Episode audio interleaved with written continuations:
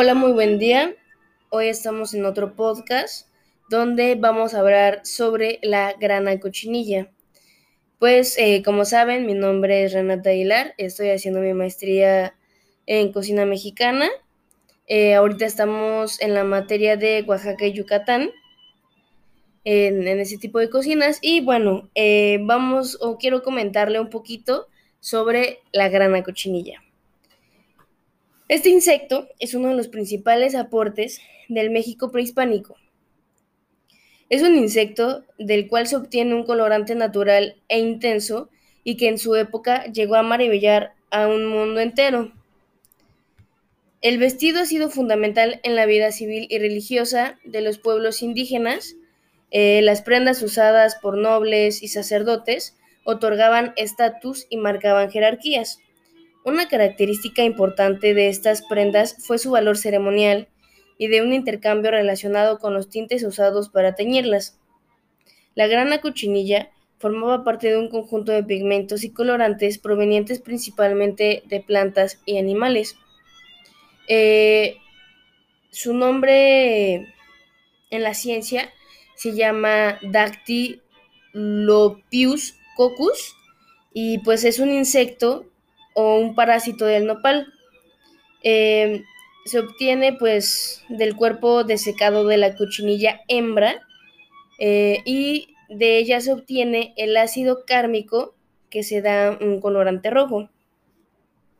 Durante la colonia, con la introducción del ganado bovino, se incrementó el uso de la grana cochinilla, ya que de ella se obtiene el color más intenso y se fija más firmemente en los textiles de la lana y en los de origen prehispánico como el algodón, fibras de agave y en yucas. El rojo cármico se convirtió en una fuente en una fuerte competencia para los colorantes europeos, pues con él se teñía la ropa de reyes, nobles, nobles y del clero. Incluso se utilizaba para pintar artesanías y tapices. Eh, como producto de de exportación salía del puerto de Veracruz hacia Europa, entrando por España y de ahí pues a distintos destinos. Eh, la grana llegaba a Rusia hasta Persia. El nopal fue una de las contribuciones de México al mundo, ya que pues su fácil adaptación a terrenos áridos y climas secos permitió pues su expansión y los españoles introdujeron la cría de la grana cochinilla eh, a Perú, a las Islas Canarias y en Guatemala. En México la producción se, se concentraba principalmente en Oaxaca. Después de la Guerra de la Independencia terminó el monopolio español de la grana cochinilla, lo que colocó a México en una situación pues desfavorable respecto de Perú y Guatemala. Pero el decaimiento de la producción de la grana eh, vino con la aparición de tintes artificiales descubiertos en Europa a finales del siglo XIX. Em, actualmente la cochinilla se utiliza eh, para teñir textiles de lana y la revaloración de productos naturales frente a los artificiales, así como la aplicación eh, de esta en industrias eh, farmacéuticas y en la alimentaria. Y también pues abre posibilidades para promover pues la cría de, la grana cochinilla. Se cultiva el nopal, bueno, el proceso para em, reproducir la grana es este.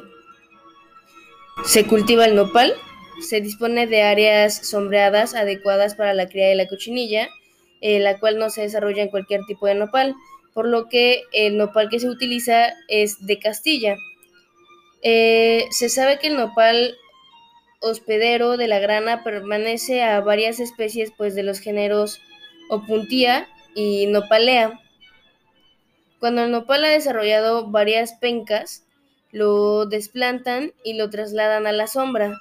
Se le quitan las espinas eh, antes de infestarlo de cochinilla y cuatro días después se para. En ocasiones el nopal viene con cochinilla silvestre, eh, la cual se distingue por ser menos limpia y de apariencia algodonosa. La grana silvestre daña a la grana fina y de ella se obtiene un tono morado que no llega al, rojo intenso. La grana fina eh, o cultivada tiene una cubierta cerosa fácil de desprender.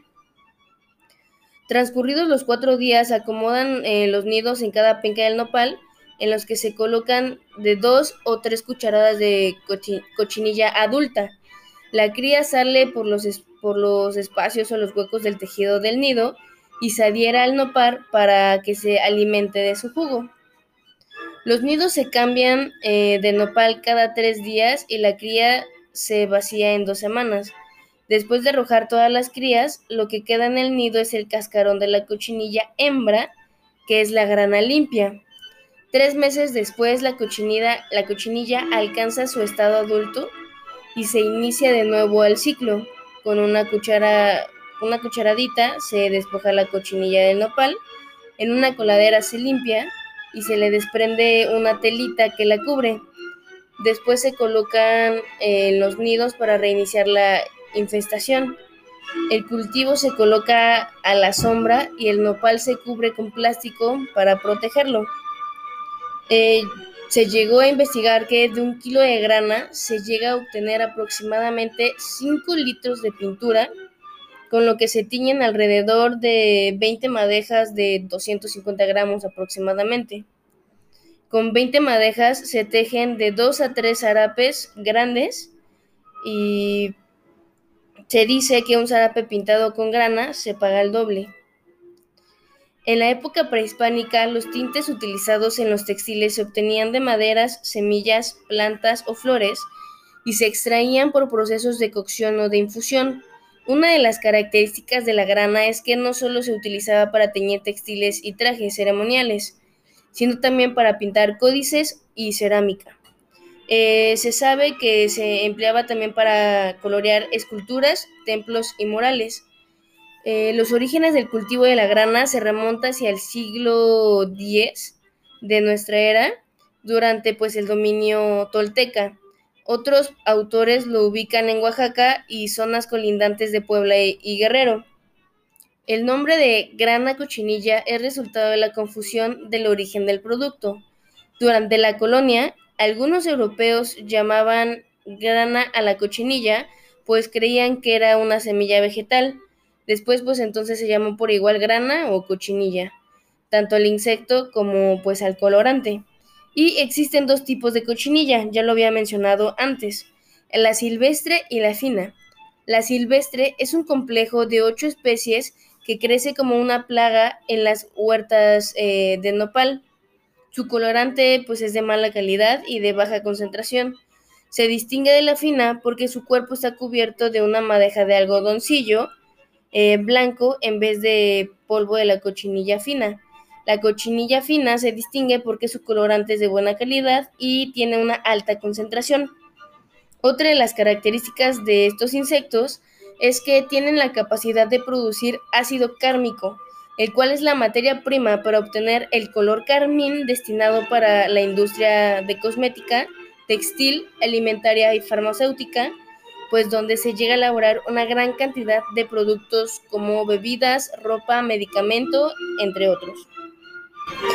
Debido a esto, en México se cría de manera comercial bajo estrictos niveles y condiciones de control para evitar que se convierta en plaga a través de dos sistemas básicos a cielo abierto y bajo microtúnel eh, o invernadero. Asimismo, la producción de este insecto se realiza de manera tecnificada con, un manejo de riego y con la fertilización de las plantaciones de nopal, donde cada técnica va a depender de las condiciones climáticas eh, de la región, el lugar y los recursos disponibles. Después del proceso de transformación, eh, la tintura resultante de la grana cochinilla se utiliza en la preparación de alimentos como eh, son las tortillas ceremoniales y totopos. El uso de la grana en la cocina es mayormente como colorante natural y se utiliza principalmente en la repostería. Con la tintura, eh, desde tiempos ancestrales, se tiñe el azúcar para espolvorear galletas o pan dulce y en algunas localidades de Puebla se llega a colorear el pan de muerto con grana.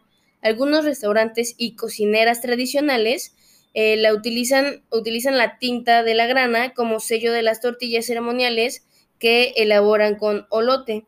En otro de los usos principales de la grana en la elaboración de alimentos es en los embutidos a fin de brindar el tono rojo.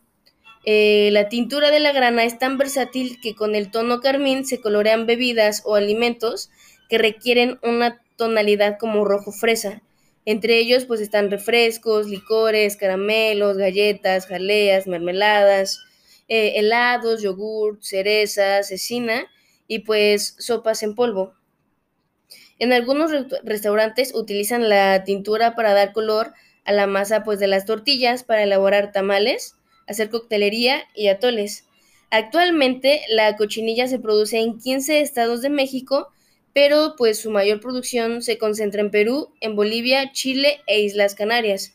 Sin embargo, la falta de continuidad en estos eh, programas de rescate ha llevado a la mayoría de ellos al fracaso y desafortunadamente no se han eh, traducido en beneficios pues, económicos reales para pues, estos productores.